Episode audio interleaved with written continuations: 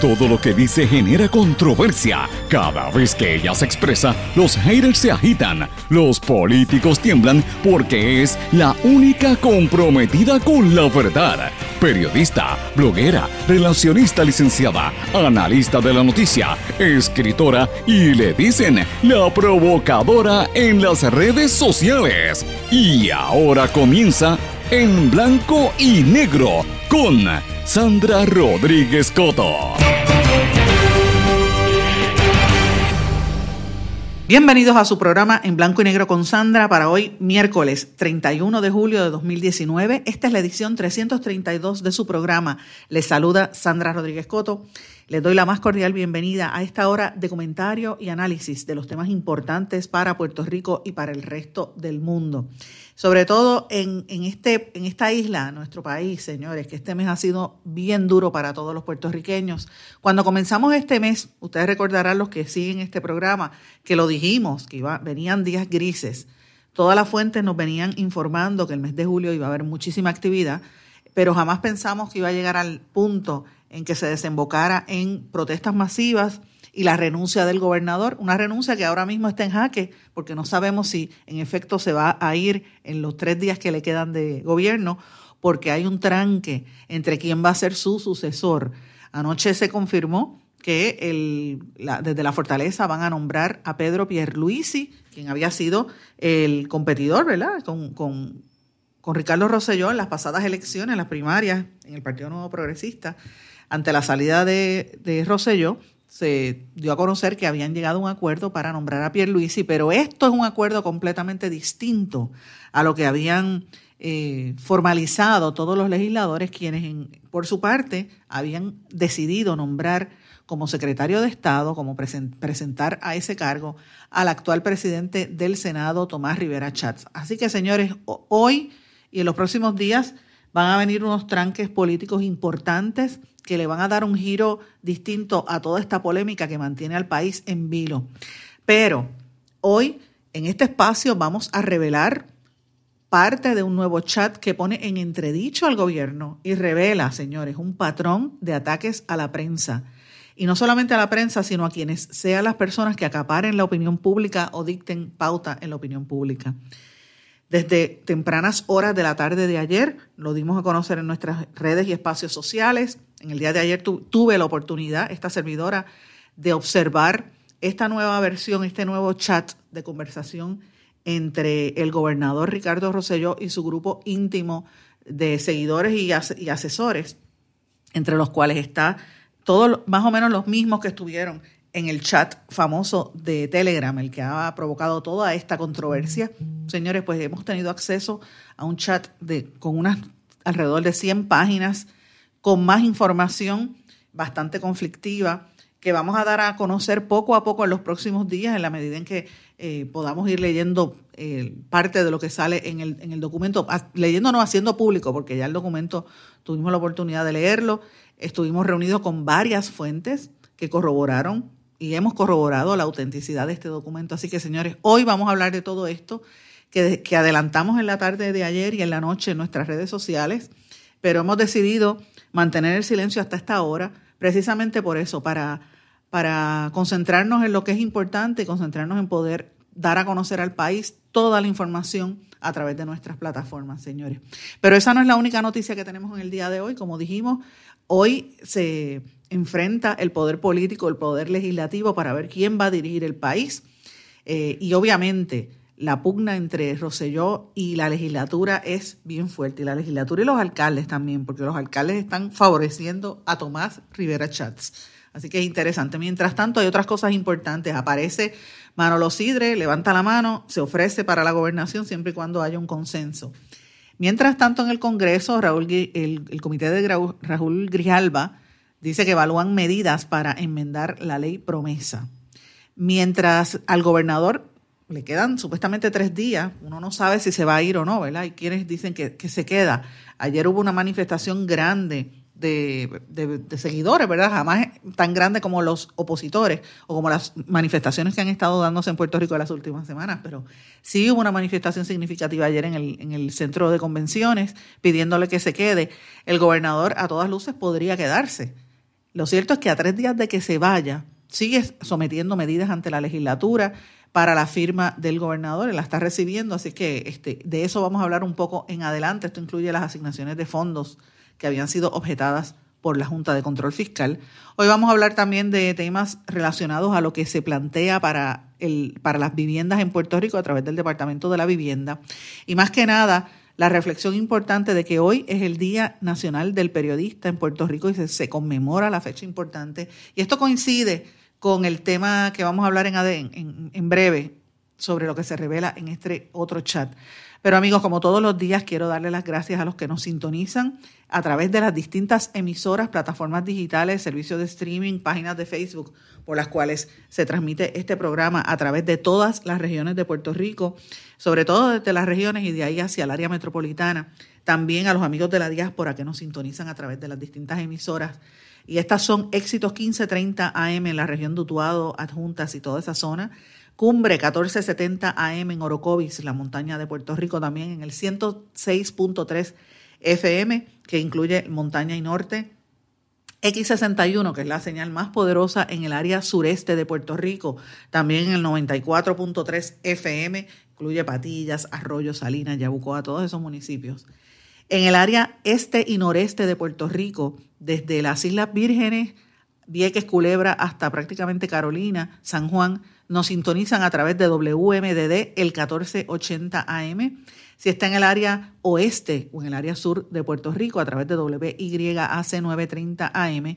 Y en la zona metropolitana en San Juan, obviamente a través de WIAC 740, toda su cadena, la cadena WIAC. Amigos, eh, como les dije, este es un programa que se transmite por estas emisoras. Todas las emisoras tienen sus servicios de, streaming, los pueden conseguir a través de las páginas de, cada una de estas emisoras. De hecho, tengo que decir a los que me han estado eh, escribiendo, gracias a la gente de la diáspora, mucha gente que me está escribiendo del área noreste de Estados Unidos, distintos estados, y de hecho, para que tengan una idea, eh, a veces uno piensa que, estos programas, porque salen en emisoras regionales o no salen en unas que sean ¿verdad? Este, bastante conocidas por, digamos, por la gente en San Juan, porque la realidad en, en sus respectivas regiones sí lo son. Eh, lo cierto es que estas emisoras tienen unas audiencias importantes, no solamente aquí, sino fuera de Puerto Rico. La gente de X61 en Patillas nos, estaba enviando las últimas estadísticas y este programa se escucha a través de la emisora de Patillas todos los días entre 95 y 100 mil personas fuera de Puerto Rico, o sea, en la diáspora. Y es interesante porque escuchan el programa no a través de, ¿verdad? de cualquier emisora o cadena conocida, a través de, de la emisora de Patillas. 100 mil personas y las estadísticas están ahí. Así que muchas gracias por su sintonía. Gracias también a la gente que nos envía todas sus dudas, comentarios, eh, críticas constructivas a través de nuestras presencias sociales en Facebook, Sandra Rodríguez Coto, o en Twitter, SRC Sandra. Pero señores, vamos a entrar de lleno en esta información en un nuevo chat entre el gobernador Ricardo Rosselló y el círculo de sus más cercanos colaboradores.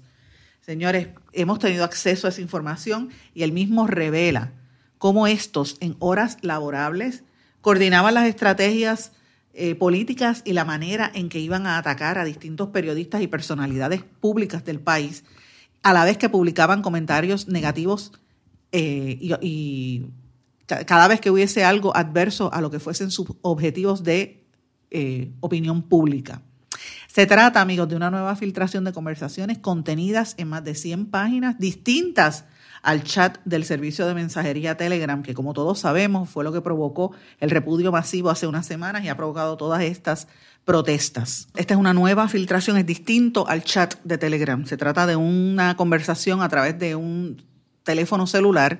Hemos tenido acceso a toda la conversación que aparece en pantalla de ese teléfono, eh, con fotografías específicas donde se ve cada una de las conversaciones, se autenticó lo que dice ahí y hemos conversado con las autoridades, con las fuentes, ¿verdad? Autorizadas y las fuentes que tienen que ver con esto. Así que eh, la información que vamos a dar a conocer eh, estuvo corroborada y su autenticidad está comprobada. Las páginas, como dije, contienen evidencia fotográfica de estas conversaciones vía mensaje de teléfono celular.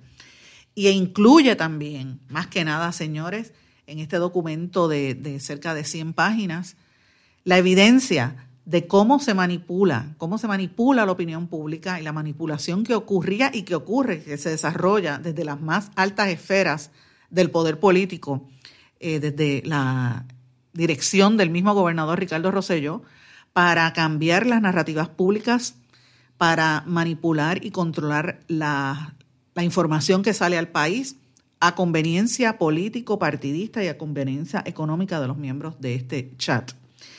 Además, incluye, como pasó en el anterior, comentarios sexuales y misóginos. La mayoría, amigos, de los blancos de los ataques, increíblemente en todas estas nuevas páginas del chat, es hacia medios de comunicación y hacia periodistas o personalidades públicas. Es evidente que lo que trasciende en este chat, en esta conversación, es una obsesión por parte del Ejecutivo y de los miembros del gobierno y de su grupo íntimo de colaboradores de tratar de controlar, determinar y decidir qué es lo que sale en los medios. Es evidente que ellos entienden que hay un maridaje entre ciertas empresas mediáticas y, el, y este grupo de, poder. Eh, y evidentemente cómo ellos tratan de llevar la, la agenda de lo que se va a discutir.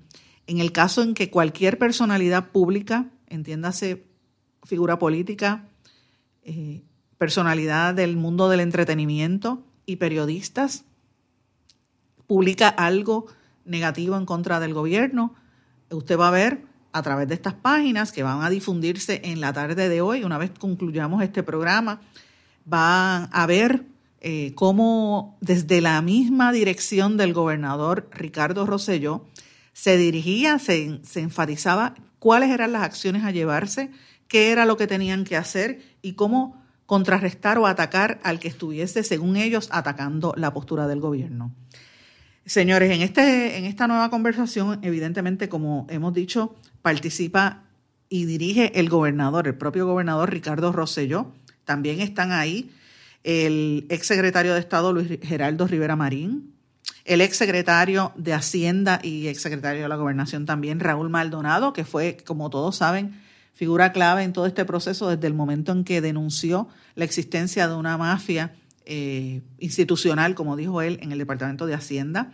Se encuentra también entre este nuevo chat el ex asesor legal del gobernador Alfonso Orona, el principal oficial financiero y representante del gobierno ante la Junta de Control Fiscal, Cristian Sobrino, sí señores, el mismo que dijo que, que estaría dispuesto a pegarle un tiro a la alcaldesa de San Juan, en el chat anterior, también aparece en este chat. También aparecen los agentes de propaganda, Carlos Bermúdez, quien era asesor del gobernador eh, y de la primera dama, además de una serie de políticos en este país, como la comisionada residente eh, Jennifer González y la alcaldesa de Ponce, entre muchas otras, este Mayita Meléndez. Eh, pero me refiero al, a la agente de propaganda Carlos Bermúdez, quien es el que tenía contratos con todos los que acabo de mencionar. Aparece también el, asesor eh, Rafael Cerame, que estuvo en Fortaleza bajo la incumbencia de Pedro Rosselló, padre, ¿verdad? Y ahora estaba también bajo el hijo, supuestamente sin contratos, pero sí en la toma de decisiones como evidencia en, en el chat anterior y en este. Se encontraba también el publicista Edwin Miranda, el ex secretario de la Gobernación Ricardo Gerandi, el secretario de Asuntos Públicos Anthony Maceira, y obviamente, como dije, eh, gente de extrema cercanía al gobernador, como el ex secretario de Asuntos Públicos Ramón Rosario y el, cuña, el compadre, eh, padrino de boda, cabildero, presidente del comité de campaña, eh, presidente de, o primer enviado, ¿verdad? Enlace entre el gobierno y la Junta de Control Fiscal, Elías Sánchez y Fonte. O sea, todos estos que son los mismos que estaban implicados en el chat anterior, y ustedes disculpen este ruido, tengo el teléfono, un teléfono en mis manos con más información. Eh, todas estas personas están incluidas en este nuevo documento que, como dije, incluye la manipulación que se desarrollaba desde las más altas esferas del poder político para cambiar las narrativas públicas, además de comentarios sexuales y misóginos. La mayoría de los blancos de estos ataques es hacia los medios de comunicación periodistas o personalidades públicas. Señores, entre las personas que son blanco de ataques por parte del gobierno, me llama poderosamente la atención al actor y locutor Jorge Pavón, mejor conocido como Molusco, todos saben que es una personalidad bastante conocida, ha hecho películas de cine, tiene su programa de radio, eh, produce eventos y es una persona altamente conocida, sobre todo entre la juventud. Eh, de Jorge Pavón se hacen unas burlas y unos comentarios bastante peyorativos, o sea, eso me refiero al Molusco. También hay una serie de ataques y críticas a la, a la ex candidata independiente a la gobernación, Alexandra Lúgaro, de quien se burlan por eh, básicamente ella asumir posturas en contra o críticas en contra del gobierno eh, en sus comparecencias públicas. También hay ataques específicos a periodistas como Limari Suárez, eh, periodista quien ahora trabaja, me parece que en, el programa, en un programa de la colega emisora SBS Omega TV, una de las dos, trabajó por mucho tiempo en el Nuevo Día. Recientemente eh, Limaris hizo unas declaraciones públicas donde evidenciaba que había sido víctima de un patrón de acoso por parte de, personas, incluyendo a Carlos Bermúdez. Ella lo hizo público en un programa, en el programa de, de Cobo Santa Rosa en Mega TV, con una entrevista con la compañera Silvia Hernández, donde Limari corroboró que había sido perseguida prácticamente en todos los espacios donde iba a trabajar estas figuras, como es Elías Sánchez y como es Carlos Bermúdez la persiguieron y, le hacían la vida imposible. Pues señores, ella también es blanco de, críticas en este, en este caso. El amigo periodista y abogado Jay Fonseca también es objeto de críticas en esta nueva versión del chat. Les molesta los comentarios que hace Jay específicamente en su programa de televisión y en su programa de radio. Eh, ellos eh, monitorean constantemente las expresiones que hace Jay Fonseca en todas sus comparecencias públicas, especialmente en las redes sociales, para desarrollar, como se ven en esas páginas, unas reacciones eh, rápidas, respuestas rápidas a, lo que diga Jay Fonseca. También encontré eh, una parte donde ellos hacen un ataque directo hacia mi persona por comentarios, no por columnas específicamente, sino por comentarios que yo he hecho, críticas en, en respuesta a política pública, y yo me imagino que, a lo mejor no lo, leyeron bien, porque yo cuando hago una crítica lo digo de frente, yo no tengo ningún problema, y, lo, he publicado, siempre he sido así, eh, hasta en columnas y en, mi, y en mi blog en blanco y negro con Sandra, pero ellos me hacen unas quejas específicas donde incluso, señores, y esta parte pues para mí fue bien difícil verlo ayer, difícil en el sentido de que, no por, por el ataque, no es la primera vez que me atacan, sino porque em, me deja el mal sabor el saber que estamos precisamente en la semana de la prensa y, cómo es que se manipula la operación, La, la, opinión, se, pretende atacar al, al, opositor, lo cual es totalmente opuesto a lo que es una democracia, señores. Eh, el gobernador haciendo críticas directas y pidiendo al ayudante Carlos Bermúdez directamente que me atacara hacia mí, que me atacara y que me hiciera prácticamente, me cerraran todas las oportunidades de empleo y de ganarme la vida.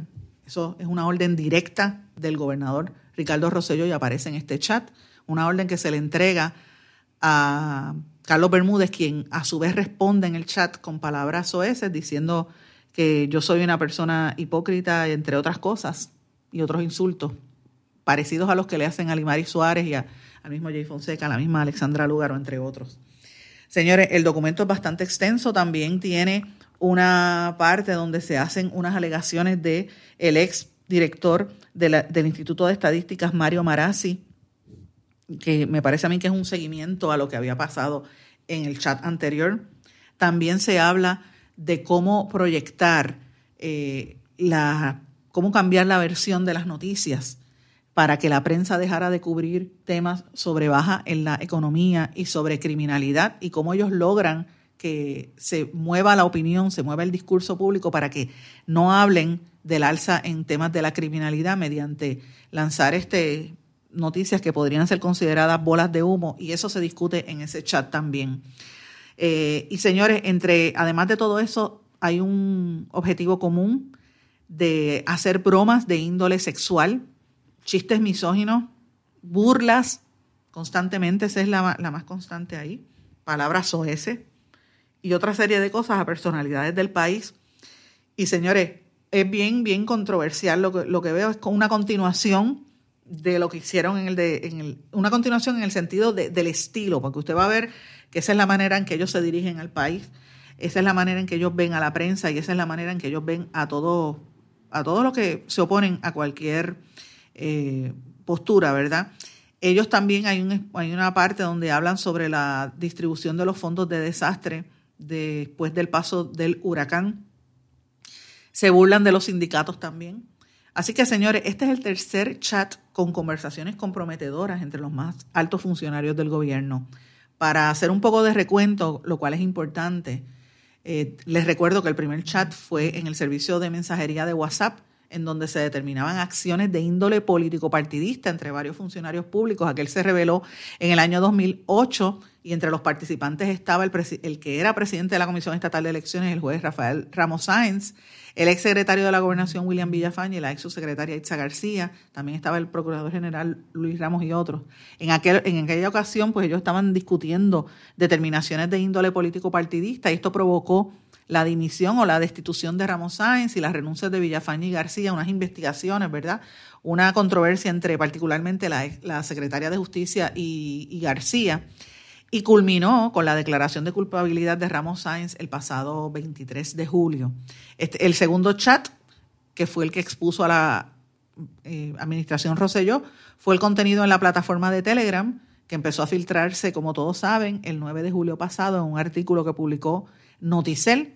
Después, los días 10 y 11, nosotros revelamos las primeras páginas, habíamos tenido acceso a las primeras 50 páginas eh, que revelamos una serie de, ataques homofóbicos, misóginos y sexistas, entre estos a la ex concejala Melissa Mar Viverito y a la directora de la Junta de Control Fiscal Natalia Daresco, a, la abogada Mayra López Mulero y a otros. Los días 11 y 12, el periódico Metro y Noticel continuaron publicando otras páginas del chat de Telegram hasta que en la madrugada del sábado 13 eh, de julio, el Centro de Periodismo Investigativo las reveló en su totalidad las 889 páginas de ese chat de Telegram. Eh, así que como vemos, este es el tercer chat donde se constata que ellos intentan controlar la prensa, los medios de comunicación, que esa es la meta del gobernador y de su equipo. Y lo más interesante, señores, y peligroso es que junto a empresas que mercadean con la información, se lucran de la distorsión. Es en estos espacios donde habita, amigos, el enemigo, porque desde ahí es donde se jamaquean los cimientos de nuestra democracia. En la medida en que aflora la distinción que hay entre lo que es lo serio y lo falso, lo ético y lo antiético, uno ve las distorsiones entre lo que es el negocio y lo que es la vocación. Los hechos muestran los colores de los integrantes de este nuevo chat, sus caras. Y señores, los que somos periodistas o comunicadores de, de corazón, vamos a mostrar nuestro corazón y nuestra vocación en todo este proceso.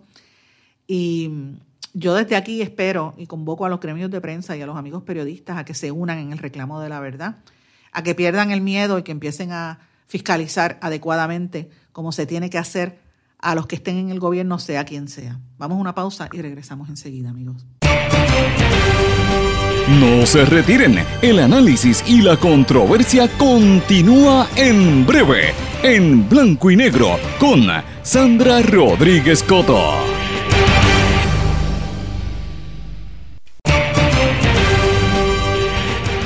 Ya regresamos con el programa de la verdad, en blanco y negro, con Sandra Rodríguez Coto. Regresamos en blanco y negro con Sandra, amigos, para que ustedes vean la magnitud del de el impacto que tienen estos chats y estas conversaciones privadas que se hacen públicas y demuestran de verdad cómo es que se maneja la situación en el gobierno. Amigos, el, el chat de Telegram pasado, el de las 889 páginas, ya tiene repercusiones y está afectando el acuerdo de la Autoridad de Energía Eléctrica. El Comité de Acreedores No Asegurados exigió, como parte de la negociación, que se revelen los textos y los correos electrónicos. Esto viene a raíz de la participación del exdirector de la Autoridad de Asesoría Financiera y Agencia Fiscal de la FAF. Me refiero a Cristian Sobrino, quien en el chat, como ustedes saben, ha hecho una serie de declaraciones, incluyendo que estaría dispuesto a pegarle un tiro a, una mujer, en este caso a la alcaldesa de San Juan, entre otras cosas, porque también hace unos chistes eh, misógenos que el gobernador avala. Eh, y en esta ocasión, en lo mismo. Señores, en, en, la negociación que se lleva a cabo ante el Comité de Acreedores No Asegurados, están pidiendo que se revele. Así que para que ustedes vean las repercusiones que tienen este tipo de cosas, incluso en el acuerdo de la reestructuración de la deuda. En una vista para la discusión del acuerdo, la, jueza, la magistrada Judith Dane, eh, perdonen que, les, que interrumpa, que es que estoy recibiendo llamadas mientras y mensajes mientras estoy hablando con ustedes, pero eh, no las voy a contestar porque evidentemente no voy a pegarle atención a esto por ahora. Estoy atendiendo el tema que nos, nos, atañe en este momento.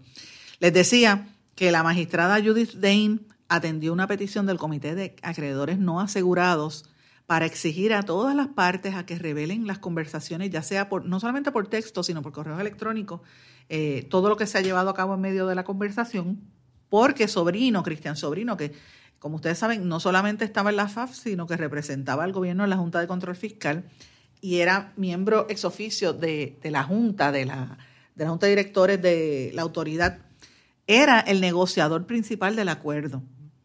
En conjunto con Roselló, y como ustedes saben, eh, Cristian Sobrino compartió información privilegiada, privilegiada del gobierno con personas que no son miembros del gabinete. Entiéndase Carlos Bermúdez, entiéndase Rafael Cerame, entiéndase Elías Sánchez, entiéndase los otros que están ahí, Ramón Rosario, que ya había renunciado. Así que eso es una, estamos hablando de una situación sumamente seria y se reafirma con lo que se revela en estas 100 páginas que hemos dado a conocer en el día de hoy y desde el día de ayer. Eh, pero esto es importante, señores, porque la polémica eh, entre las revelaciones se dice, el abogado del Comité de Acreedores No Asegurados, Nick Bassett, dijo que este asunto crítico necesita total transparencia. Así que esto le da un poder, un, como un mayor poder a esto para negociar porque evidentemente se da cuenta que el gobierno estaba haciendo cosas tras bastidores, lo cual afecta a sus clientes. Eh, y él, obviamente, cualquier abogado va a defender a los bonistas, en este caso, el, abogado que está defendiendo a sus clientes, en este caso son los bonistas. Pero entonces, ¿dónde quedamos nosotros como pueblo? Que estos acuerdos y, lo que se esté negociando en, en, este caso de Autoridad de Energía Eléctrica va a repercutir en costos para nosotros. Así que fíjense, fíjense la magnitud de esto. Los acreedores, el comité de acreedores ve que hay un chat ve que hay cosas transparentes, que no son transparentes, ve que eh, el negociador del gobierno está dando la información privilegiada, lo cual podría ser incluso constitutivo de delito o de fraude porque está revelando cosas que no se supone que dé a gente que no son del gobierno. Dígame si eso no lo cogen para su ventaja los que están negociando, por supuesto, y al final, como siempre, el pueblo va a, estar afectado. Margaret Dale, que es la abogada de la Junta de Control Fiscal, eh, dijo que que la, la verdad, los comentarios, los mensajes que ha tenido con la Junta, en este caso con Yaresco, no son relevantes, así que ya no quiere revelarlo. Eh, y dijo que, eso pues no es razonable, no quiere dar a conocer sus comentarios, porque también quieren pedirle a la Junta de Control Fiscal. Así que para que ustedes vean hasta dónde llega el nivel de esta situación, eh, Yaresco, y la abogada de Yaresco dijo que invocó el privilegio de abogado cliente para decir que, mira, yo no tengo por qué estar dando a conocer nuestras conversaciones, pero eh, todo esto surge y hace perder más tiempo en la negociación precisamente por lo que hizo Cristian Sobrino y por lo que han hecho los miembros del gobierno que están en estos chats. Eso para que ustedes vean la magnitud del problema que representa esto para nosotros en Puerto Rico. Pero este no es el único problema que estamos enfrentando, el, el reto grande que tenemos, yo creo que el reto que tiene la atención pública garantizada es el problema de continuidad en la dirección de Puerto Rico, en la política partidista. La Cámara de Representantes anunció anoche que va a convocar o que convocó a una sesión extraordinaria, una segunda sesión para este viernes 2 de agosto, en la que van a discutir y atender el nombramiento que haga el gobernador Ricardo Rosselló a la persona que vaya a ocupar el cargo de secretario o secretaria de Estado, porque presumiblemente es la persona que va a terminar como gobernador del país. Hasta ahora se sabe que el excomisionado residente Pedro Pierluisi es el que va a estar seleccionado o que ha sido seleccionado y va, a estar siendo sometido por el gobernador Rosselló.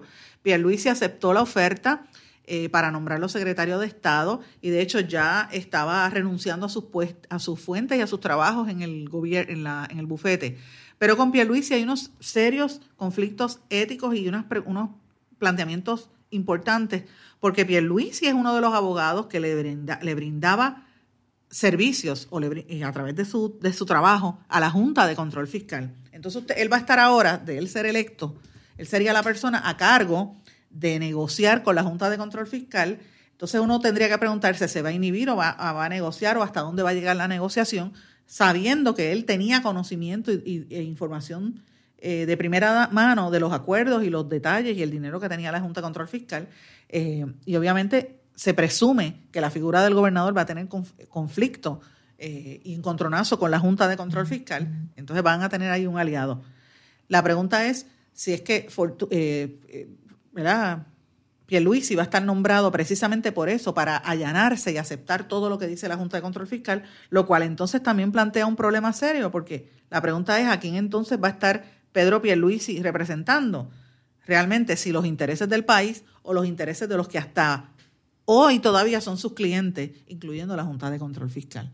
De eso es que estamos hablando. Si a eso ustedes le añaden, amigos, la relación familiar que tiene Pierluisi con el presidente de la Junta, eh, Carrión III, ellos eran cuñados, eran porque Pierluisi se acaba de divorciar, pero como quiera hay una relación ahí, eh, dígame si eso no es un conflicto ético, eh, para que ustedes vean la dificultad que hay detrás de todo eso. Pero señores, a este nuevo giro, el drama que se está viviendo no va a detenerse. En medio de todo esto, señores, Manolo Sidre levantó la mano y dijo que aceptaría gobernar si solamente lo aceptan por consenso. Él dijo que, estaría, que no había recibido acercamiento, pero que él estaba disponible. Así que está todo el mundo buscando dónde se acomoda. El Partido Popular Democrático dijo que iba a impugnar cualquier sucesión en el cargo de la gobernación. Esto lo dio a conocer eh, tanto el portavoz de la, Cámara, de la Cámara y del Senado, ambos, eh, Tatito Hernández y Eduardo Batia. También lo hicieron junto al representante Luis Vega Ramos, que adelantaron que como el gobernador se ha tardado tanto en tomar una decisión, eh, va van a obligar que se, van a ir a los tribunales, ¿verdad? Para agilizar y obligar a que el gobernador nombre antes de haberse ido y que nombre a alguien que, que no haya sido, para evitar que, que nombre a alguien que no haya sido confirmado por la legislatura. Así que ellos se amparan en la Constitución, en el artículo 5, 4, eh, sección 5, donde especifica quien, que quien vaya a ser secretario de Estado no puede estar en ese cargo sin haber sido confirmado por la Asamblea Legislativa. Mientras eso sucede, señores, la crisis, ¿verdad? La, la, controversia grande que hay es entre Rosselló y Tomás Rivera Chats. Desde tempranas horas de, de ayer, e incluso la noche anterior, ya se estaba rumorando que habían unos acuerdos para impulsar la figura de Tomás Rivera Chats a la gobernación a través de ser nombrado secretario de Estado. Eh, eh, presumiblemente se gestó eso, por eso el silencio de Tomás Rivera Chats en las últimas semanas, en los últimos días, debo decir. Él estuvo visitando alcaldes, él estuvo visitando a los presidentes de los comités municipales, estos son los que son candidatos a alcaldes que pierden, y logró amarrar todas esas fuerzas políticas y luego amarró las fuerzas de todos los legisladores, Cámara y Senado. Así que él tiene un grupo importante de personas que lo apoyan, incluyendo también a la comisionada residente Jennifer González, que ha hecho expresiones a favor de Tomás Rivera Chats, y exgobernadores incluso, eh, y, obviamente varios legisladores que han salido públicamente hablando de esto. Tomás Rivera Chats no se va a quedar dado. Tomás Rivera Chats eh, ya dijo que le iba a dar la pelea a Pedro Pierluisi, que si nombran a Pierluisi lo van a derrotar al día siguiente, no se lo van a confirmar. Así que de eso es que estamos hablando, de un nuevo tranque. El peligro detrás de todo esto, amigos, es que el gobernador diga, bueno, ante esta, ante esta situación yo retiro mi renuncia. Y eso está ahí, esa posibilidad está ahí desde el día primero. Se veía, si usted lee el, ¿verdad? El, lo que él escribió en la carta de renuncia y la manera en que lo hizo, es evidente que esto era una carta que tenía el gobernador debajo de la manga. Así que esto es bien eh, bien peligroso, es bien preocupante y continúa el clima de inestabilidad en el país que a la larga lo que afecta es a todo el mundo porque las cosas no se mueven, la gente está pendiente a lo que pase, la economía no se mueve y más que nada los, se afectan los todos los acuerdos, todo lo que sea desarrollo económico para Puerto Rico, y fíjense cómo todo se, se afecta porque hay inestabilidad. Yo espero que esto no provoque más controversias y no provoque más manifestaciones, pero a todas luces eso es lo que va a pasar. Eh, y ya se sabe que se están convocando una serie de protestas frente a la fortaleza. Esto va a continuar, señores. Y dígame si esto afecta o no al país, pues mire, sí lo hace. Eh, tenemos que, hay que tener cuidado con estas determinaciones. Yo sé que Pedro Pierluisi es una persona que tiene una experiencia vasta, eh, una experiencia no solamente política, sino administrativa. Yo he trabajado con Pedro Pierluisi en, en mis funciones como relacionista en el pasado. Tuve una ocasión de trabajar en un cliente en conjunto y mi experiencia fue maravillosa. Yo no tengo nada malo que decir de Pedro Pierluisi como profesional, como abogado, en un caso que él llevó junto a David Ribé, que es popular precisamente, eh, y tuve que trabajar allí y para mí fue una experiencia extraordinaria. Es un profesional de primer orden. Eh, y en las elecciones del 2008 él recibió más de un millón de votos cuando fue electo comisionado residente. O sea, él de verdad tenía un arraigo, perdió ante Rosselló, que hizo una mejor campaña en la, en. Y el partido se dividió en, las primarias, pero ciertamente tiene muchas controversias y tiene conflictos de interés para llegar al puesto y, a, a, todas luces no va a llegar, por lo menos los legisladores no lo van a permitir. Mientras tanto, el pueblo sigue contra la pared pendiente a qué va a pasar ahí y sobre todo qué va a pasar con la secretaria de Justicia, Wanda Vázquez, quien eh, podría ser protegida de Pierluisi. La información preliminar que yo tengo es que en la negociación que hubo, Pierluisi dijo que se iba a olvidar de toda la controversia y que no iban a, ir en a investigar en contra de todos estos que estuvieron en el chat. Si eso es cierto, pues con mayor razón Pierluisi no puede ser la persona. Vamos a una pausa, amigos, y regresamos enseguida. No se retiren, el análisis y la controversia continúa en breve, en blanco y negro, con Sandra Rodríguez Coto. ¿Sabemos cuántas personas murieron de verdad durante el huracán María? A usted lo escucharon en el momento de mayor desesperación. ¿Todavía siente aquellas noches a oscuras y de incertidumbre? ¿Qué pasó mientras los vientos azotaban y luego en aquellos días y semanas después cuando no había sistema de comunicaciones? Reviva cada minuto con una narrativa real sobre lo que pasó en la bitácora de una transmisión radial, catalogado como uno de los mejores libros del año 2018 por la crítica literaria. Es una lectura necesaria porque no podemos olvidar nuestra historia para que esta no se repita. Bitácora de una transmisión radial, disponible en las principales librerías a través de todo Puerto Rico y en la internet lo consigue en Amazon, en libros787.com y en travaliseditores.com, publicado por Travalis Editores. Este es un mensaje importante del Departamento de Salud y Servicios Humanos de los Estados Unidos. En una ola de calor, mantenerse fresco lo mantendrá sano. Las personas y los animales deben quedarse adentro. Si no tiene aire acondicionado, vaya a algún sitio que lo tenga como un centro comercial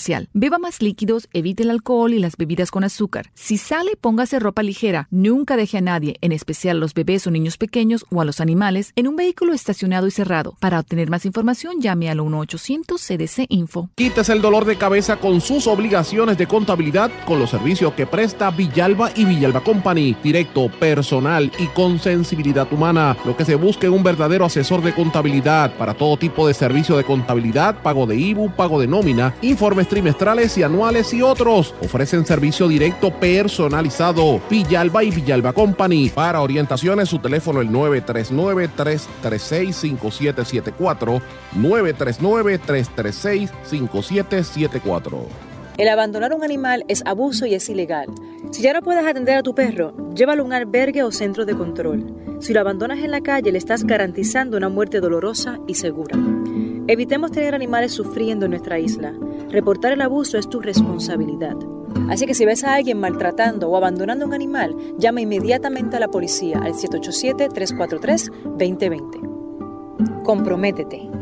Tener una buena reputación toma esfuerzo, dedicación y tiempo. Si la reputación de su negocio, empresa o institución sin fines de lucro está siendo expuesta de forma negativa ante la opinión pública, tanto en los medios masivos como en las redes sociales, usted necesita un experto en manejo de crisis. Joy PR es una empresa especializada en este campo. Para mayor información, comuníquese con el 787-299-7303, 299-7303. Joy PR, una empresa especializada en manejo de crisis.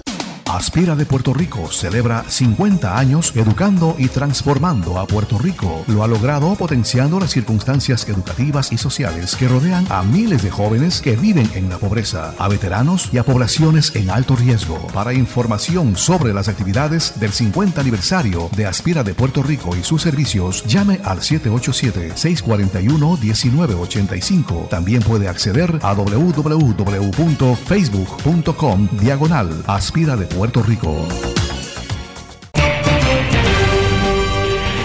Y ya regresamos con el programa de la verdad en blanco y negro con Sandra Rodríguez Coto. Regresamos a esta parte final de En Blanco y Negro con Sandra.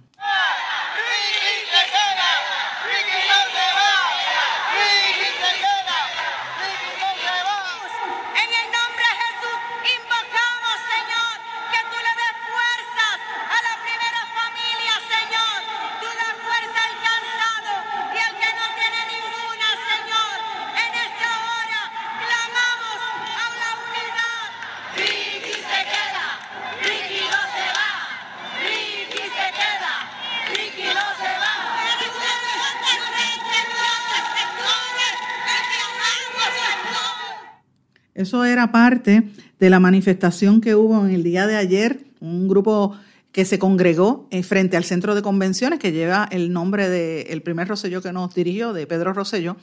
Eh, y obviamente era un grupo que surgió, cualquiera diría que fue de manera espontánea, pero evidentemente está todo bien calculado y planificado, como se evidencia en cada una de las gestiones que hacen en, los chats, así se nota, en el chat que revelamos hoy y en el anterior que el gobierno todo está fríamente calculado, todo lo que ellos determinan. en, los días, en los últimos días el gobernador ha estado públicamente, amigos, tomándose fotografías y haciendo eh, alarde de, lo que hizo, de su gestión, de, por parte de él y de la primera dama, han estado publicando vídeos y fotos en, no solamente en Twitter, sino más bien en la plataforma de Instagram.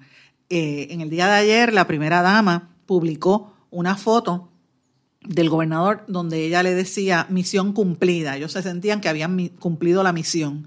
Yo pregunté en las redes sociales qué misión era, porque una gobernación que tuvo que ser interrumpida porque el pueblo lo votó ante toda esta de todas estas protestas él tuvo que presentar la renuncia eso, eso es una, un despido en cualquier día eh, eso no es una misión cumplida eso es una misión abortada entonces la pregunta es cuál era la misión que ellos cumplieron sería algo que el pueblo no conocía. Pues esas son preguntas serias que se planteaban a raíz de los comentarios de la primera dama que cayeron muy mal en muchos de los cibernautas, porque eso fue la reacción que uno puede ver desde el punto de vista de cómo la gente reacciona. Esto es como, como tentando al público, es como, como provocando que la gente se moleste. Y ella, la primera dama, Beatriz Rosselló, optó por despedirse de Puerto Rico eh, antes de hacer la renuncia, hizo estos, estos comentarios y provocó que la gente fuera a ese llamado de Beatriz Rosselló y empezaron a protestar para pedir que Ricky no se vaya. Y ahí ustedes escucharon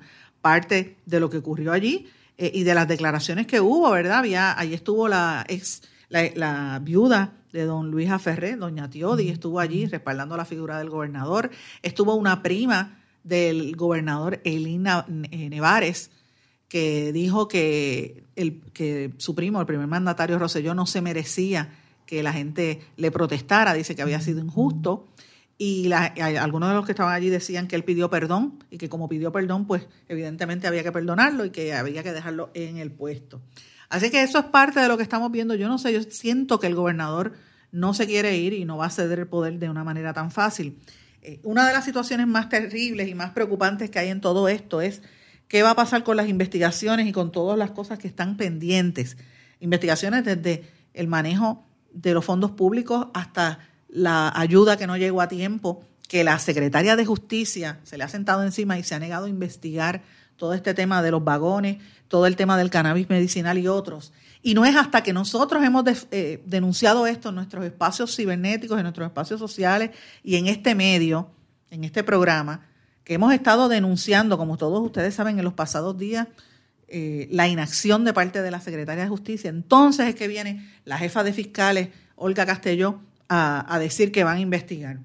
Eh, señores, y esto pues es bastante serio porque precisamente ayer se ha confirmado mucho de lo que nosotros en este espacio habíamos dicho. Los que nos escuchan saben, porque lo habíamos dicho, de hecho, hace más de tres meses nosotros publicamos unas columnas y lo anunciamos aquí de las irregularidades que entendíamos había en, el, en la determinación de la jueza que le halló no causa a la secretaria de Justicia, Wanda Vázquez.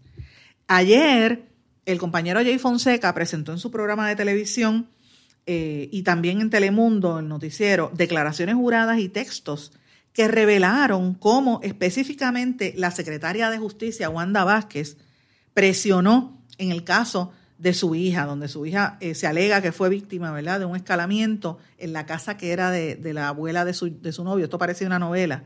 Y la secretaria de Justicia intervino directamente eh, a través, ella y a través de su asistente eh, Kelvin Carrasco, y e, ella intervino pidiendo, haciendo preguntas, determinando cómo debía ser la línea de, de, interrogatorio.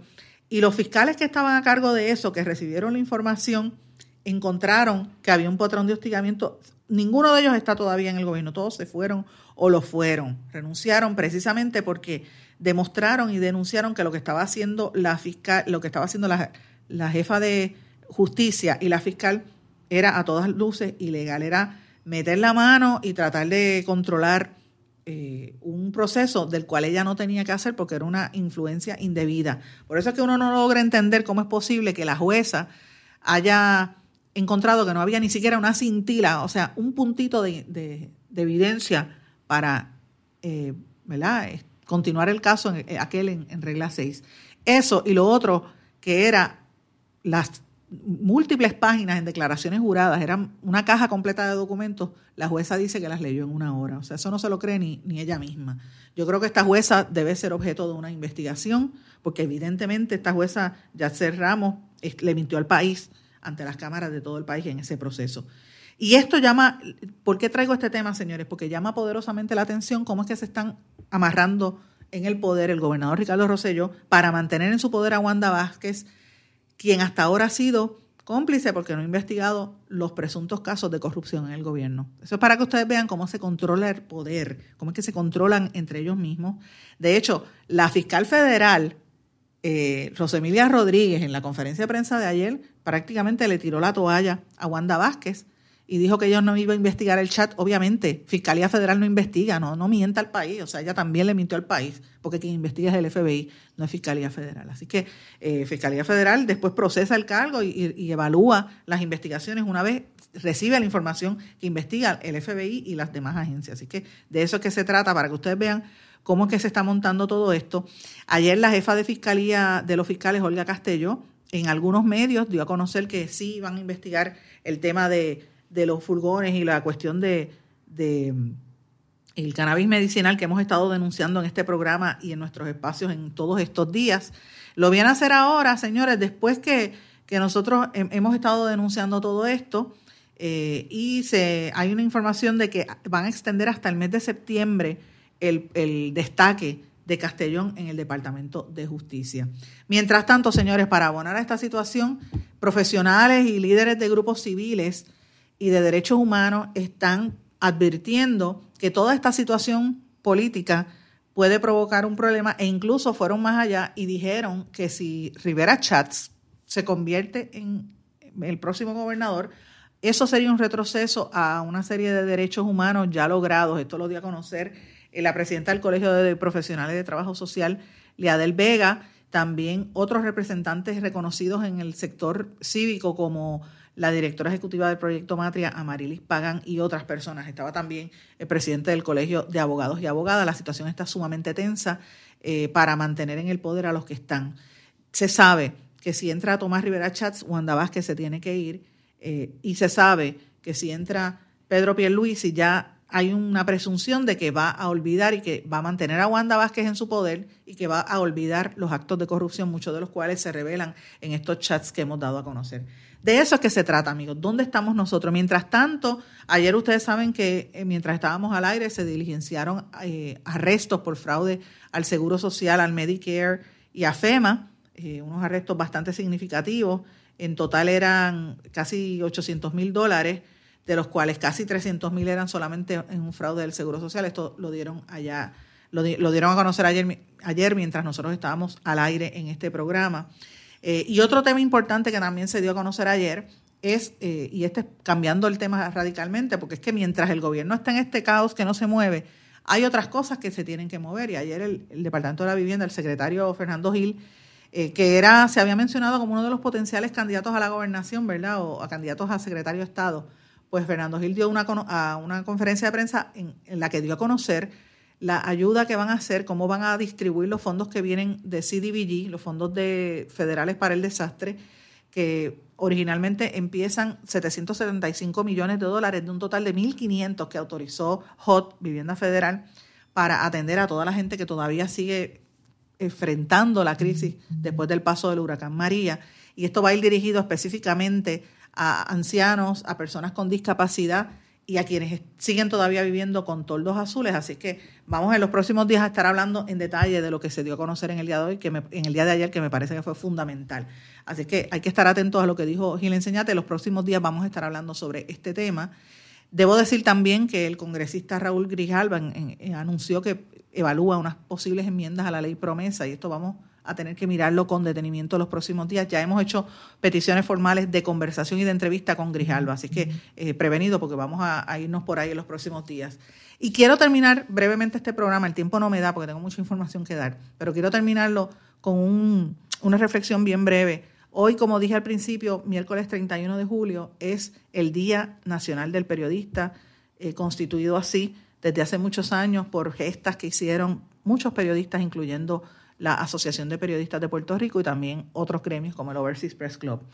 Eh, a mí me parece que en días como hoy y, los eventos que hemos estado viviendo las últimas tres semanas, que motivaron la salida del gobernador o la salida y tentativa de Rosello, demuestran la importancia y, y el rol crítico que tiene la prensa en Puerto Rico, no solamente para revelar los escándalos de corrupción y las conductas antiéticas, amigos, sino también para demostrar al país la verdad. La prensa tiene un rol amplificador importante de lo que se dice. La prensa tiene un rol investigativo y la prensa tiene un rol de, de, de, de decir y señalar lo que se quiere ocultar, ya sea mediante chats, como hemos hecho en este espacio, o ya sea mediante investigaciones donde revelen la inacción de funcionarios del gobierno, como hemos hecho en el caso de Wanda Vázquez, que no ha hecho las investigaciones. Por eso es el rol de la prensa. A veces la prensa no revela la información completa, como hemos hecho en el día de hoy, no es revelado en totalidad lo que está en ese chat, lo, lo voy a ir revelando poco a poco, señores, porque es mucha información. Quise dar el adelanto, pero con responsabilidad. Hay que hay que tener responsabilidad, hay que tener respeto por el país y hay que decir la realidad. A pesar de los ataques, a pesar de las burlas, a pesar de la persecución, la prensa tiene una función importante. Nosotros no somos cargamaletas de nadie. Sí hay corrupción en los medios, porque la hay. Pero usted va a distinguir ciertamente quién es el que dice la verdad y quién miente. Y a la hora de la verdad, la prensa vertical y la prensa que dice la verdad es la que tiene el respaldo del país y es la que se necesita en momentos como hoy. Así que yo le quiero dar la más expresiva felicitación a todos los compañeros de la prensa, a todos los gremios periodísticos y les pido por favor que tomen acción y que nos juntemos, que, que nos unamos. De hecho, los convoco a que nos juntemos y hablemos de lo que está haciendo eh, y que se revelen estos chats como un patrón específico de hacerle daño a la prensa y más que nada a la prensa es al país, porque la prensa es el interlocutor de la realidad y de lo que ocurre en nuestro entorno. Así que no podemos, bajo ningún concepto, atacar a la prensa en momentos tan críticos como el que vive Puerto Rico. Señores, me tengo que ir, no tengo tiempo para más. Espero poder volver a, a contactarlos, estén pendientes a mis redes sociales en estas próximas horas y volvemos a hablar mañana en blanco y negro con Sandra. ¿Se quedó con ganas de más? Busque a Sandra Rodríguez Coto en las redes sociales o acceda a en blanco y negro.blogspot.com porque a la hora de decir la verdad solo hay una persona en la cual se puede confiar. Sandra Rodríguez Coto en blanco y negro.